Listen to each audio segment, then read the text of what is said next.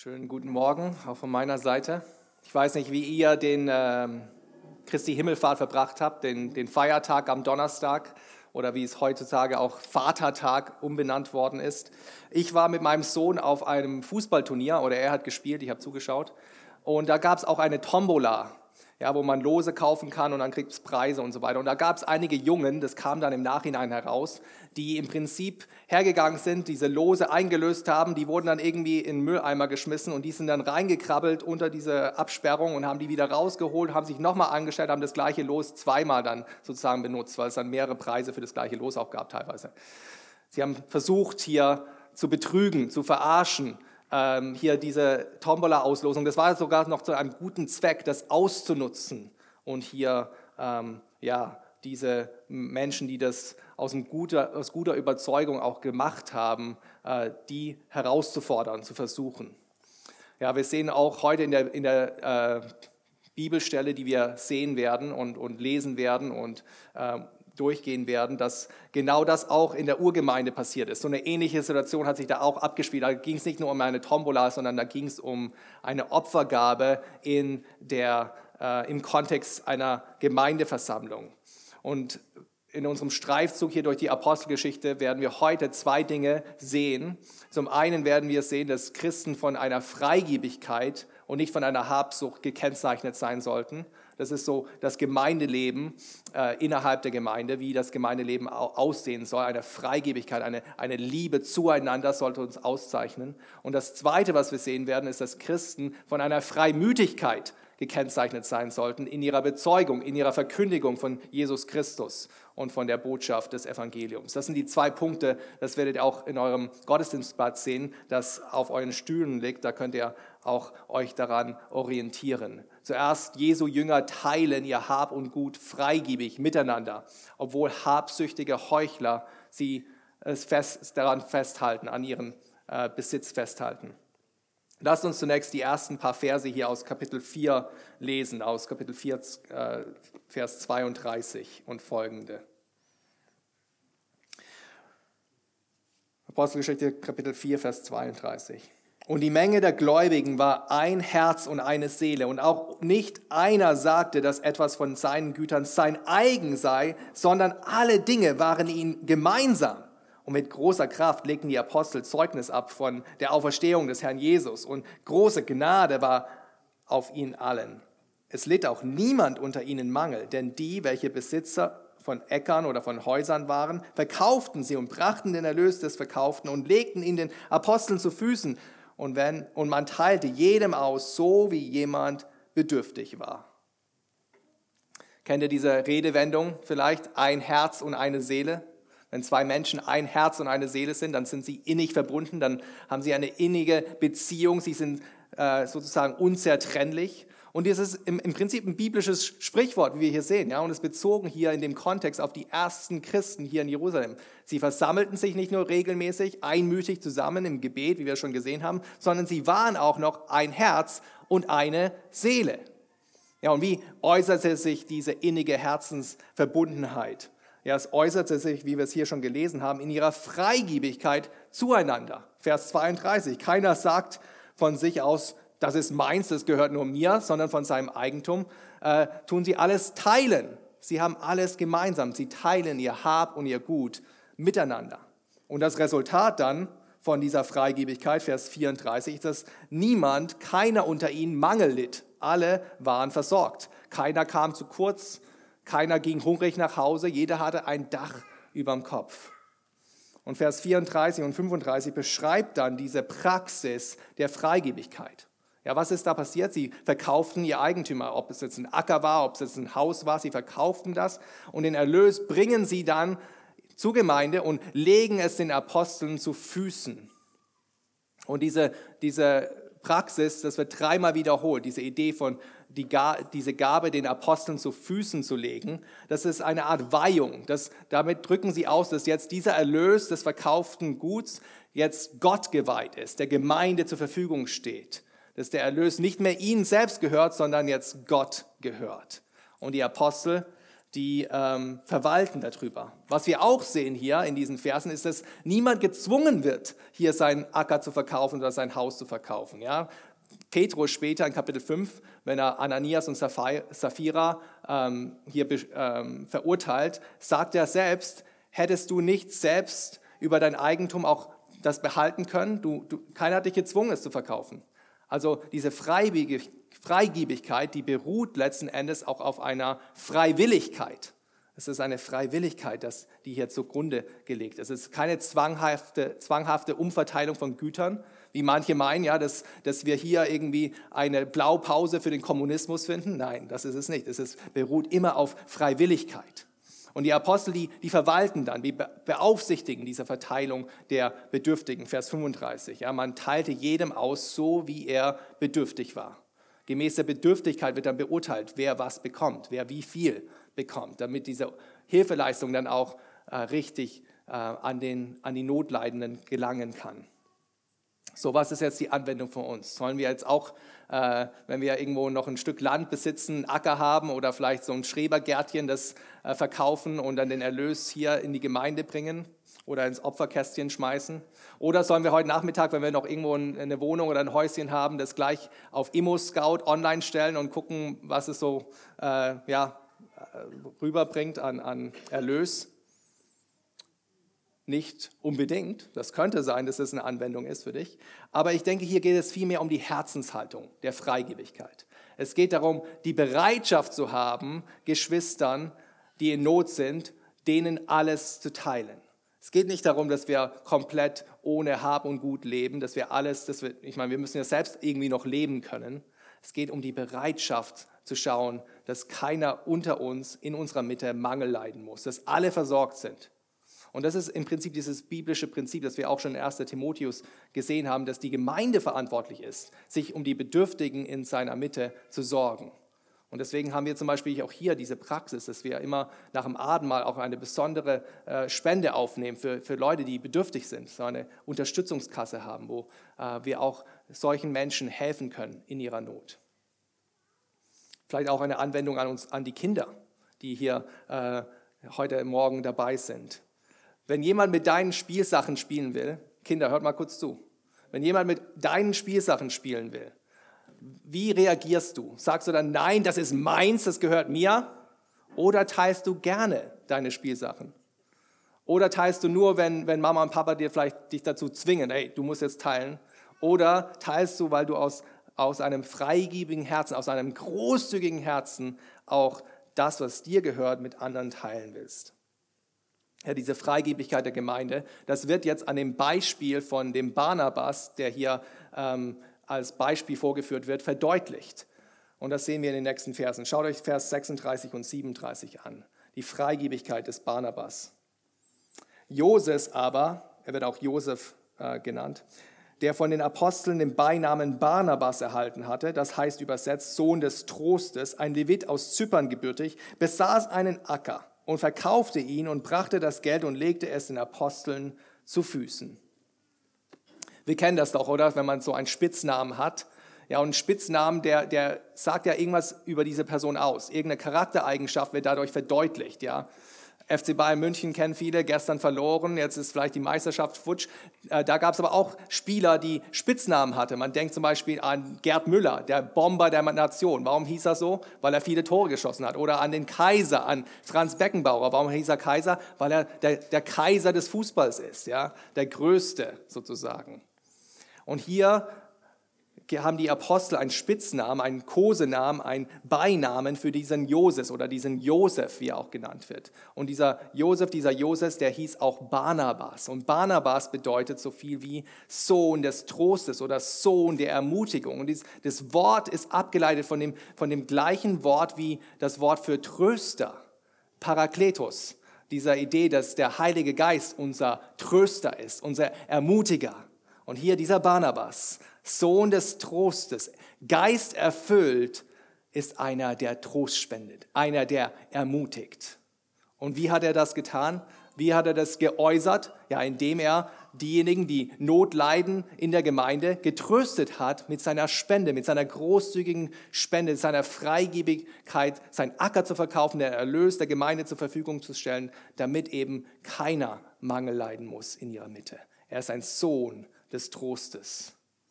Stellt sich die Frage für uns. Wie sieht es mit uns aus? Sind wir auch Söhne und Töchter des Trostes, Söhne und Töchter der Ermutigung? Ist das auch, was unser Leben kennzeichnet? Dass wir in der Gemeinschaft der Gläubigen, dass es uns ein Herzensanliegen ist, dass keiner Mangel leiden muss, dass es uns ein Herzensanliegen ist, dass wir mit dem, was Gott uns gegeben hat, anderen dienen können, anderen helfen können. Es geht nicht nur um finanzielle Gaben, sondern da geht es auch um unsere Gaben, die Gott uns gegeben hat, unsere Geistesgaben, unsere Talenten, unsere Zeit. Dass wir in all denen eine, eine Offenheit haben, eine Opferbereitschaft, dass wir ein offenes Ohr haben, dass wir eine helfende Hand haben. Und ich bin so froh, dass wir hier auch in Freiham so viele Söhne und Töchter des Trostes und der Ermutigung haben. So viele von euch, die, die von Freigebigkeit gekennzeichnet sind. Ihr dient der Gemeinde mit euren Gaben, mit dem, was Gott euch gegeben hat. Ihr seid aufopferungsvoll in dem, was ihr äh, gibt für die Erbauung der Gläubigen.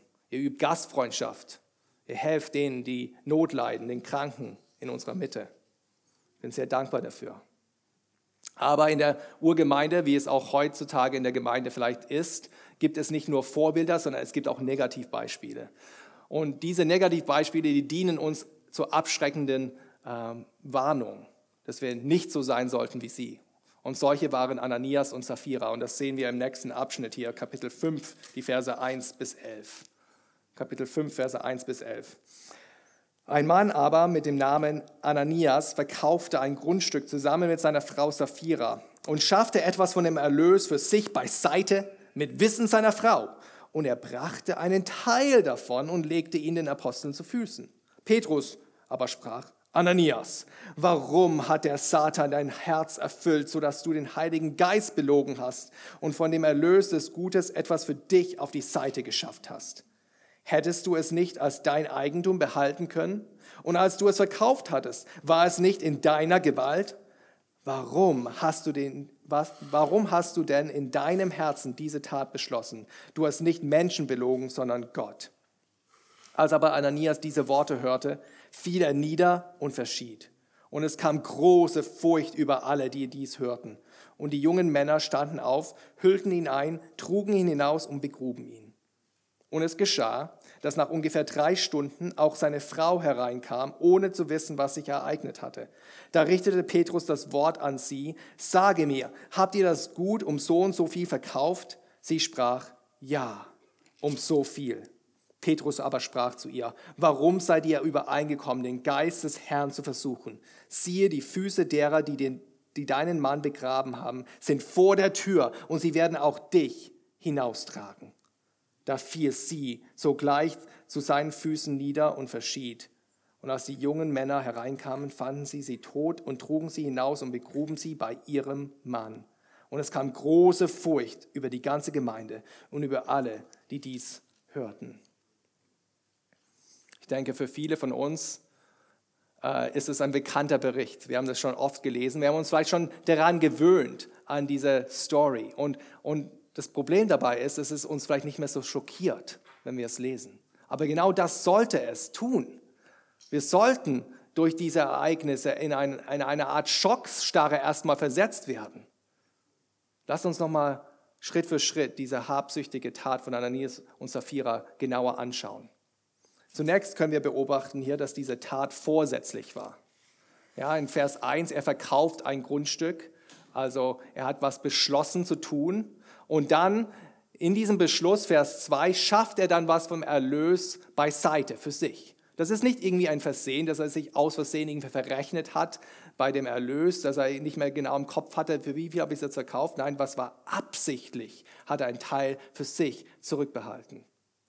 Das Zweite, was wir sehen, ist, dass es eine verschwörerische Tat war. Ananias und Sapphira, die handeln nicht unabhängig voneinander, sondern sind Komplizen in ihrem Betrug. Vers 1, sie verkaufen das Grundstück zusammen, steht da. Und in Vers 2, mit Wissen äh, seiner Frau unterschlägt Ananias diesen Teil. Ja? Die Frau war auch äh, Teil dieser Verschwörung. Und dann das Urteil von Petrus in Vers 9. Warum seid ihr übereingekommen oder warum seid ihr euch einig geworden, den Geist des Herrn zu versuchen? Also was wir hier sehen, dass dieses Ehepaar sich zusammengetan hat, sich verschworen hatte, Gott selbst anzulügen, den Heiligen Geist zu versuchen. Sie waren beide samt schuldig. Das ist das Zweite, was wir sehen. Das Dritte, was wir sehen, dass es eine vortäuschende Tat war, eine, ein bewusstes Täuschungsmanöver hier vorliegt. Dieses Wort hier für beiseite schaffen, das kann auch als unterschlagen ähm, übersetzt werden oder veruntreuen. Aber warum hatte hier der Ananias Geld veruntreut? Das war doch sein Geld. Ja, in dem Moment, als er es quasi den Aposteln vor, den, vor die Füßen legt, ist es Gott geweiht. Da gehört es nicht mehr ihm. Und in dem Sinne hat er es veruntreut. Er hat das, was Gott gehört, was Gott geweiht ist, für sich unterschlagen.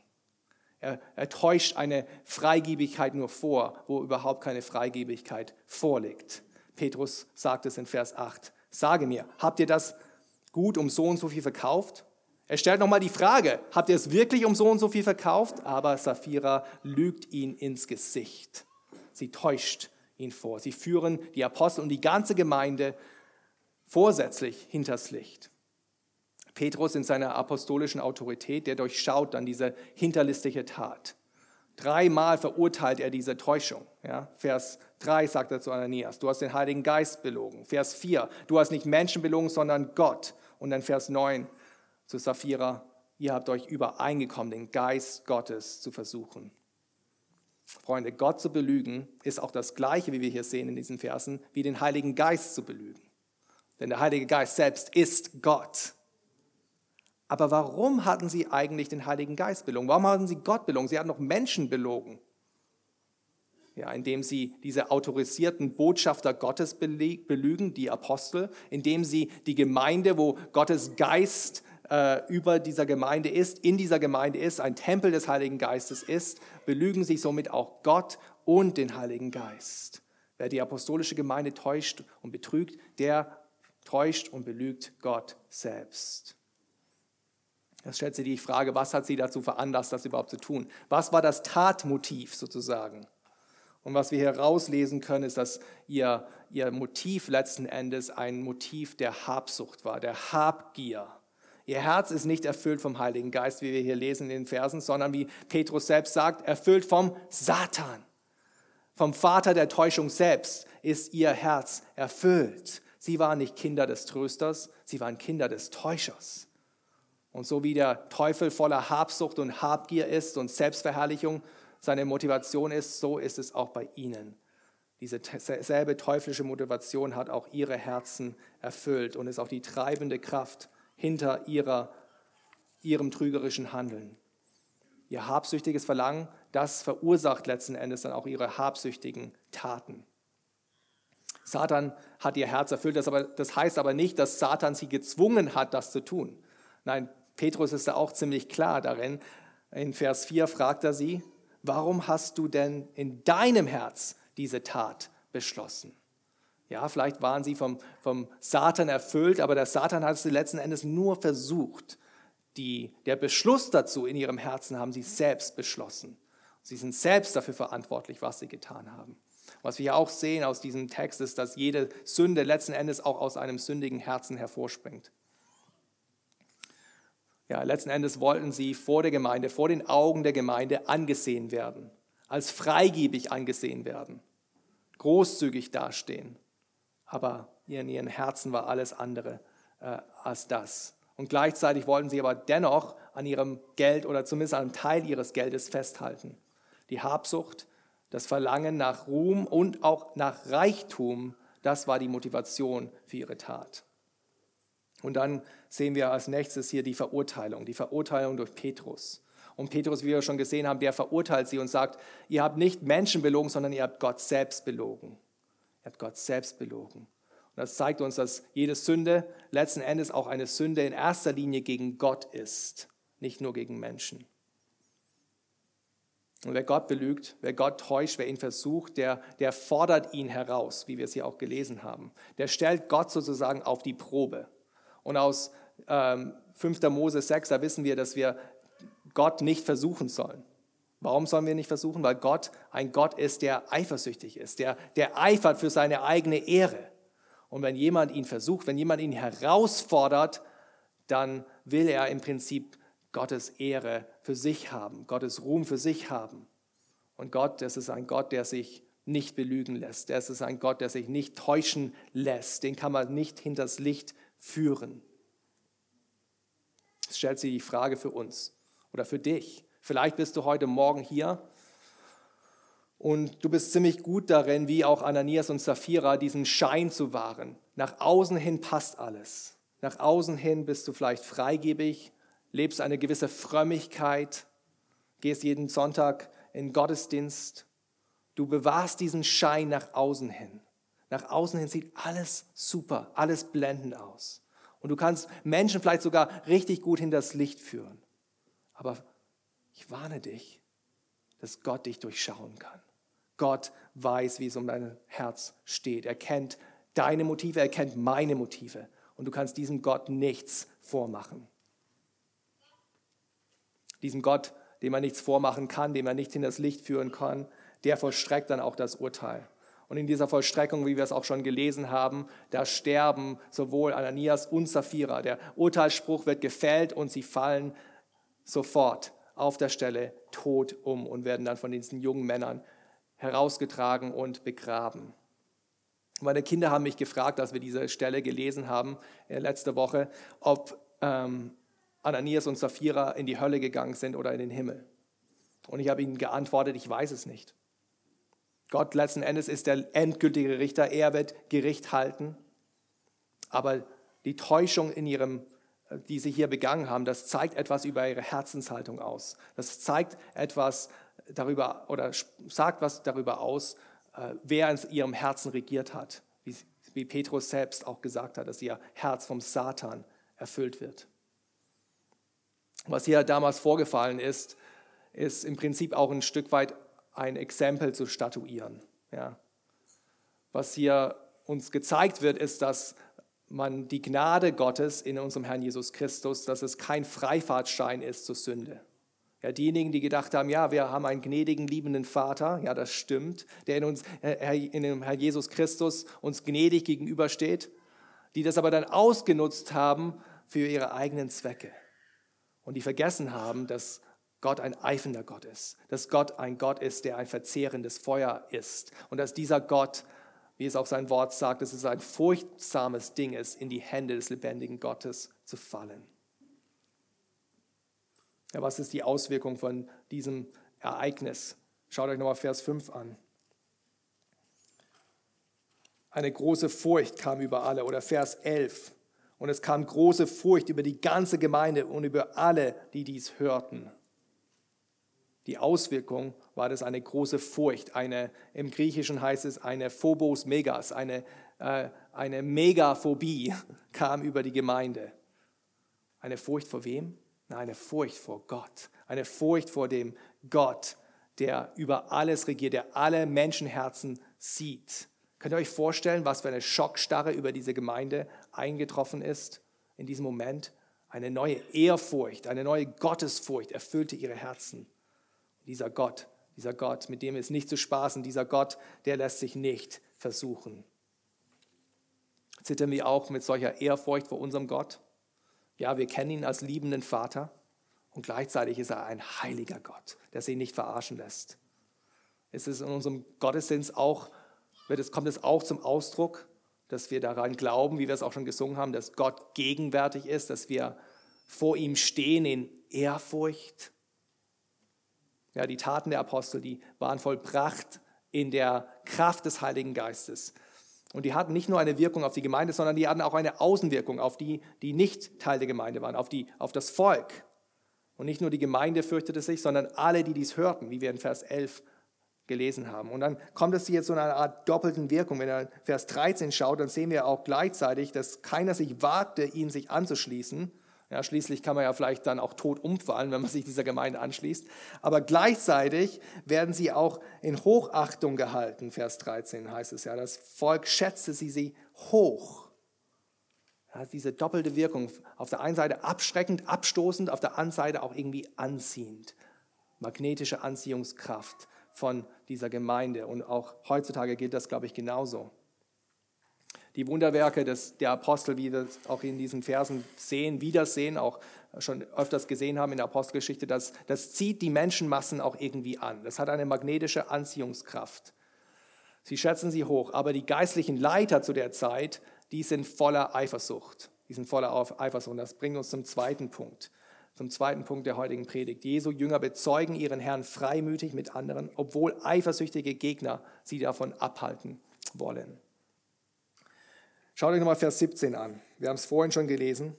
Was passierte aufgrund von dieser äh, Freigebigkeit und aufgrund von den Wunderwerken der Apostel? Es erhob sich aber der hohe Priester und sein ganzer Eingang, Anhang, nämlich die Richtung der Sadduzäer, sie waren voller Eifersucht. Wer ist hier voller Eifersucht? Ja, der hohe Priester, der, das Oberhaupt des jüdischen Glaubens zu der Zeit.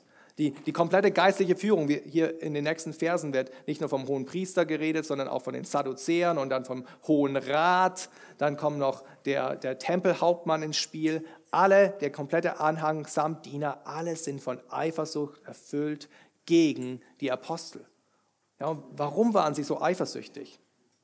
ja, die geistlichen Leiter der damaligen Zeit, die waren eifersüchtig, weil das Volk diesen Ungelehrten hinterherlief und nicht mehr ihnen. Sie hörten diesen ungelehrten Galiläern zu und nicht mehr sie. Sie waren eifersüchtig, weil diese offensichtlichen Wunderwerke der Apostel, das konnte niemand verleugnen, das haben wir schon vor ein paar Wochen gesehen in Apostelgeschichte Kapitel 3 und 4. Und diese geistlichen Leiter der damaligen Zeit, die, hatten, die konnten den Aposteln nicht die Stirn bieten. Die hatten nichts entgegenzubringen. Und diese Eifersucht in ihren Herzen, das kommt dann, wie wir es auch schon gelesen haben, im Rest dieses Kapitels auch zum Vorschein in ihren Taten. Wir sehen wieder das gleiche Prinzip wie schon bei Ananias und Sapphira, dass das, was in ihrem Herzen war, auch zum Vorschein kommt in ihren Taten. Und das sehen wir genauso hier. Vers 18, was tun sie aufgrund ihrer Eifersucht? Aufgrund von ihrer Eifersucht, Vers 18, Sie legten ihre Hände an die Apostel und brachten sie in öffentliche Gewahrsam. Ihre Eifersucht verleitet sie dann, Hand anzulegen, wortwörtlich, sie zu verhaften. Ist es nicht ein interessanter Kontrast? Schaut euch nochmal ein paar Verse vorher, Vers 12 an. Durch die Hände der Apostel aber geschahen viele Zeichen und Wunder unter dem Volk. Die Hände der Apostel werden verwendet, um Heilung zu bringen, um Menschen wiederherzustellen, um Hoffnung zu bringen. Und hier die Hände der Obersten des Volkes werden verwendet, um Menschen ins Gefängnis zu bringen, um die Apostel hinter Gitter zu zerren. Was für ein Kontrast.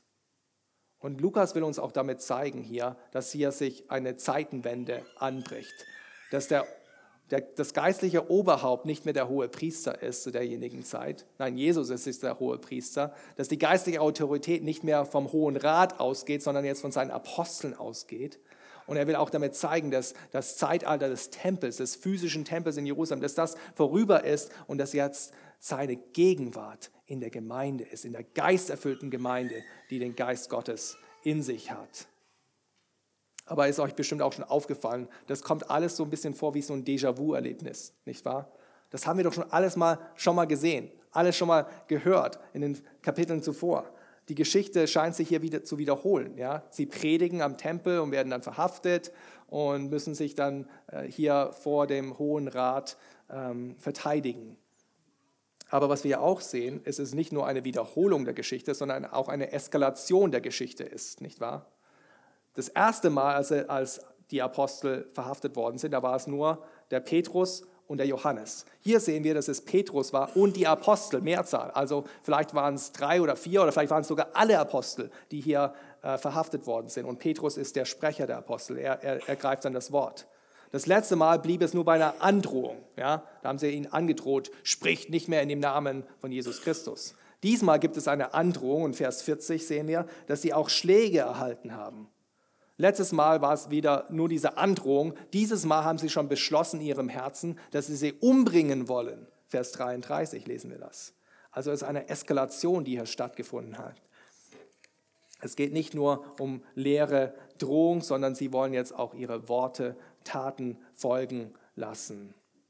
Aber wenn wir auch immer wieder auch sehen, auch in unserem eigenen Leben, denke ich, wenn der Widerstand gegen Gottes Volk sich verstärkt und gegen seine Zeugen stärker wird, dann ist es auch so, dass Gott einen Gang hochschaltet und auch für seine, äh, sein Volk beschützt und seinen Gegnern zeigt, wer wirklich ähm, die Kontrolle hat. Und das sehen wir in den Versen 19 bis 25. Das wird so verdeutlicht, dass letzten Endes diese, dieser hohe Rat und der hohe Priester, die ganze religiöse Elite, dass die eigentlich gar nichts in der Hand haben. Ja, der, der souveräne Herr, unser Gott, der vereitelt ihre Pläne. Er führt sie regelrecht so an der Nase herum. Er spielt mit denen so Katz und Maus. Ja. Ähm, am nächsten Morgen, als sie dann hier die, die Gefangenen einberufen wo wollen, da sind die nicht mehr im Gefängnis, obwohl die Türen noch verschlossen sind, obwohl die Wächter noch vor den Türen stehen. Und sie haben überhaupt keine Erklärung dafür. Vers 24, sie geraten in Verlegenheit, sie sind komplett verdutzt. Was soll das? Was ist passiert? Und dann wird ihnen noch gesagt, dass dieselben Männer, die sie inhaftiert haben, dass die wieder auf dem Tempel stehen und wieder lehren im Namen Jesu. Was ist geschehen? Diese, diese Apostel, die machen die ja komplett zur Lachnummer beim Volk. Was wir auch sehen in diesem ganzen Zusammenhang ist, dass mit diesem wachsenden Widerstand der Herr auch zunehmenden Beistand leistet für seine treuen Diener. Er lässt sie nicht im Stich, er lässt sie nicht allein. Er schickt himmlische Hilfe. Und das sehen wir da in Vers 19, ja, dass dieser Engel kommt. Der Engel, der ihnen die Türen öffnet, der ihnen äh, Schutz gewährt, der sie befreit aus dem Gefängnis. Und dann stellt sich die Frage, warum Gott diesen himmlischen Beistand geschickt hat. Ich weiß nicht, ob das euch aufgefallen hat. Äh, dieser, dieser Befreier, dieser Engelsbefreier, der hat auch eine Engelsbotschaft. Vers 20, schaut euch mal Vers 20 an. Was sagt der Engel zu denen? Geht hin, tretet auf und redet im Tempel zum Volk alle Worte dieses Lebens. Ist es nicht erstaunlich? Der Engel sagt nicht zu denen, hey, ich befreie euch jetzt und dann könnt ihr euch schön verstecken und euch in euren Häusern verkriechen, ihr müsst nicht mehr den Mund aufmachen, sondern er befreit sie, damit sie genau das wieder tun können, was sie davor schon getan hatten und was sie überhaupt erst äh, in diese Bredouille gebracht hat, nämlich Christus zu bezeugen, von ihm zu lehren, die Worte des Lebens zu verkündigen. Es ist fast so eine Art Wiederholung des Missionsauftrages, nicht wahr? Geht hin, dieser Auftrag, geht hin und bezeugt Christus. Seid meine Zeugen, sagt der Engel zu ihnen. Liebe Freunde, wir können uns auch gewiss sein, dass wenn der Widerstand wächst gegen Christus und gegen seine Gemeinde, dass Gott auch dafür sorgen wird, dass sein Volk beschützt wird, dass Gott auch dafür sorgen wird, dass uns göttlicher Beistand geschickt wird dass er uns beschützen wird, dass er uns bewahren wird, solange er uns hier auf Erden haben wird. Ich erinnere mich da an ein Zitat von dem Missionar der Südsee, John Payton, der einmal gesagt hat, als er von Kannibalen umringt war, ich bin unsterblich, bis mein Werk auf Erden vollbracht ist. Und das gilt auch für uns. Gott wird uns göttlichen Beistand schicken, auch in unserer Not, auch in unserer Notlage. Aber dieser göttliche Schutz, liebe Freunde, der ist nicht dazu da, dass wir uns dann verkriechen können in unseren Löchern, dass wir unseren Mund zumachen und nicht mehr über Jesus reden, sondern Gott schickt uns diesen Beistand, damit wir ihn auch dann weiter freimütig verkündigen können. Und genau das tut Petrus und die anderen Apostel. Sie sind freimütig in ihrer Bezeugung von Jesus Christus. Was hat der Engel nochmal gesagt? Geht hin und tretet auf, redet im Tempel zum Volk all diese Worte des Lebens. Und dann Vers 21, was machten dann die Jünger am nächsten Tag? Als sie das hörten, gingen sie früh morgens in den Tempel und lehrten. Ist es nicht bemerkenswert, wie schnell sie gehorcht haben? Ist euch aufgefallen in diesem Vers 21? Wann sind sie in den Tempel gegangen? Sie haben nicht erst lang ausgeschlafen und ein bisschen Nickerchen gemacht, vielleicht dann noch einen Kaffee getrunken und dann nachmittags irgendwann aufgetaucht. Sie haben das ernst genommen. Sie sind früh morgens sofort, sofortiger Gehorsam, haben sie diesen Befehl des Engels befolgt und haben sich wieder aufgestellt, in der gleichen Stelle, wo sie noch am Vortag verhaftet worden sind und haben dort Christus freimütig bezeugt und in seinem Namen gelehrt. Keine Verzögerung, sofortiger Gehorsam. Der hohe Priester und der hohe Rat, die sind verwirrt äh, über den Verbleib der Apostel. Ja? Und dann kommt ja irgendwann die Meldung, sie sind auf dem Tempelberg schon wieder. Und dann rufen sie herbei. Sie müssen sich wieder äh, rechtfertigen vor dem Hohen Rat. Aber sie wollen natürlich, dass es alles gewaltlos abläuft. Denn, Vers 26 lesen wir, dass sie dem, das Volk fürchteten. Sie wollten nicht gesteinigt werden vom Volk. Ist es nicht auch irgendwie ironisch, diese geistlichen Leiter, diese Elite, die eifersüchtig waren, weil die Apostel jetzt das Volk hatten und das Volk ihnen hinterher lief, die sind jetzt selbst, haben, äh, haben Angst vor demselben Volk, das sie selbst ähm, nicht mehr in der Hand haben. Wir sehen hier, dass das schwache Leiter waren, dass das Leiter waren, die eigentlich nur von Menschenfurcht getrieben waren, nicht von Gottesfurcht. Sie hatten nicht Gottes Wille im Sinn, sondern sie hatten nur ihr eigenes Interesse im Sinn und, und fürchteten die Menschen, die sie eigentlich auch kontrollieren wollten. Skurril. Und leider ist es heutzutage genauso, nicht wahr? So viele Gemeinden, so viele Pastoren, so viele Pfarrer, die vielleicht mehr Menschenfurcht haben als Gottesfurcht, die vielleicht aus dem Grund auch nicht das predigen, was in Gottes Wort steht, weil sie Angst haben, weil sie befürchten, was passieren könnte, wenn sie das tun. Ja, getrieben von dieser Eifersucht, getrieben von dieser Angst vor dem Volk, stellen sie dann letzten Endes auch die Apostel zur Rede. Der hohe Priester ergreift das Wort, Vers 28, und sagt, haben wir euch nicht streng verboten, in diesem Namen zu lehren? Und siehe, ihr habt Jerusalem erfüllt mit eurer Lehre und wollt das Blut dieses Menschen auf uns bringen. Aber Petrus und die anderen Apostel, die lassen sich nicht einschüchtern von diesen Androhungen des hohen Priesters. Nein, Petrus ist freimütig in seiner Bezeugung von Jesus Christus. Zunächst begründet er, warum er dieses ähm, Verkündigungsverbot nicht eingehalten hat, nicht wahr? Ist euch aufgefallen in Vers 29? Man muss Gott mehr gehorchen als den Menschen. Das Wort hier für gehorchen, das verwendet wird, ist jemand, der Autorität hat, gehorchen. Ja? Petrus sagt im Prinzip, Gott hat eine höhere Autorität als du, hoher Priester. Er ist die oberste Autorität. Deswegen gilt meine uneingeschränkte Loyalität und mein absoluter Gehorsam Gott und nicht dir. Christus, liebe Freunde, ist der Herr der Gemeinde, nicht der Kaiser. Gott ist die oberste Autorität, nicht der hohe Priester.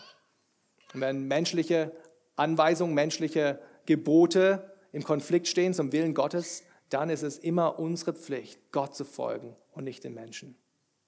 Das nächste, was Petrus tut, ist genau das, was der Hohepriester nicht will. Nicht wahr? Er beschuldigt sie. Er beschuldigt sie und sagt, Jesus, den ihr umgebracht habt, indem ihr ans Kreuz genagelt habt. Wisst ihr noch, der Hohepriester, der wollte frei sein von der Blutschuld von diesem Menschen, von Jesus Christus. Aber hier verdeutlicht Petrus, dass er schuldig ist. Er hatte ja Jesus damals auch verurteilt, der gleiche Hohepriester. Und er konfrontiert ihn mit der Realität von seiner Sünde, von seiner Schuld. Ihr habt ihn umgebracht, ihr habt ihn ans Kreuz genagelt. Sein Blut klebt an euren Händen. Und Freunde, wenn Christen Jesus Christus freimütig bezeugen, dann müssen wir das auch tun, und nämlich Menschen in ihrer Sünde zu konfrontieren. Wir tun das nicht, weil wir denken, dass wir besser sind als andere. Wir haben uns selbst erstmal mit unserer eigenen Sünde auseinandersetzen müssen. Deswegen sind wir überhaupt zu Jesus gekommen. Aber wenn du heute Morgen hier bist und noch gegen Jesus Christus bist, wenn du noch ein Feind von Jesus Christus bist, wenn du noch nicht an ihn glaubst, dann klebt auch sein Blut an deinen Händen. Dann hast du Blutschuld, weil du dich, weil du dich gegen Gott und seinen Auserwählten aufbäumst und aufgelehnt hast und deine eigenen Wege gegangen bist. Du musst Sündenerkenntnis haben, bevor du erkennst, dass Jesus ein Retter ist. Aber Christen, wenn wir Jesus Christus freimütig bezeugen, dann konfrontieren wir nicht nur, sondern dann evangelisieren wir auch. Und das tut auch Petrus hier in diesen nächsten Versen. Er erzählt von Jesus Christus, der am Kreuz gestorben ist, der als Sühneopfer am Kreuz uns mit Gott versöhnt. Er erzählt von Jesus Christus, den Gott von den Toten auferweckt hat, weil Gott sein Sühneopfer angenommen hat und er auferstanden ist von den Toten. Er erzählt von Jesus Christus, der nicht nur auferstanden ist, sondern der in den Himmel gefahren ist, der erhöht ist, der erhöht worden ist und zur Rechten seines Vaters sitzt und der Autorität hat. Freunde, das ist die, die, die Bedeutung der Himmelfahrt. Ich glaube, das vernachlässigen wir so oft. Ja? Jesus Christus ist in den Himmel gefahren. Das bedeutet, dass er den Weg freigemacht hat, dass wir auch in den Himmel fahren dürfen. Er ist als Fürst in den Himmel gefahren. Das heißt, er ist Urheber, er ist der Erste, der Anfänger, der, die Erstlingsfrucht von denjenigen, der im, die im Himmel sind. Und alle, die zu ihm gehören, werden auch eines Tages in den Himmel kommen.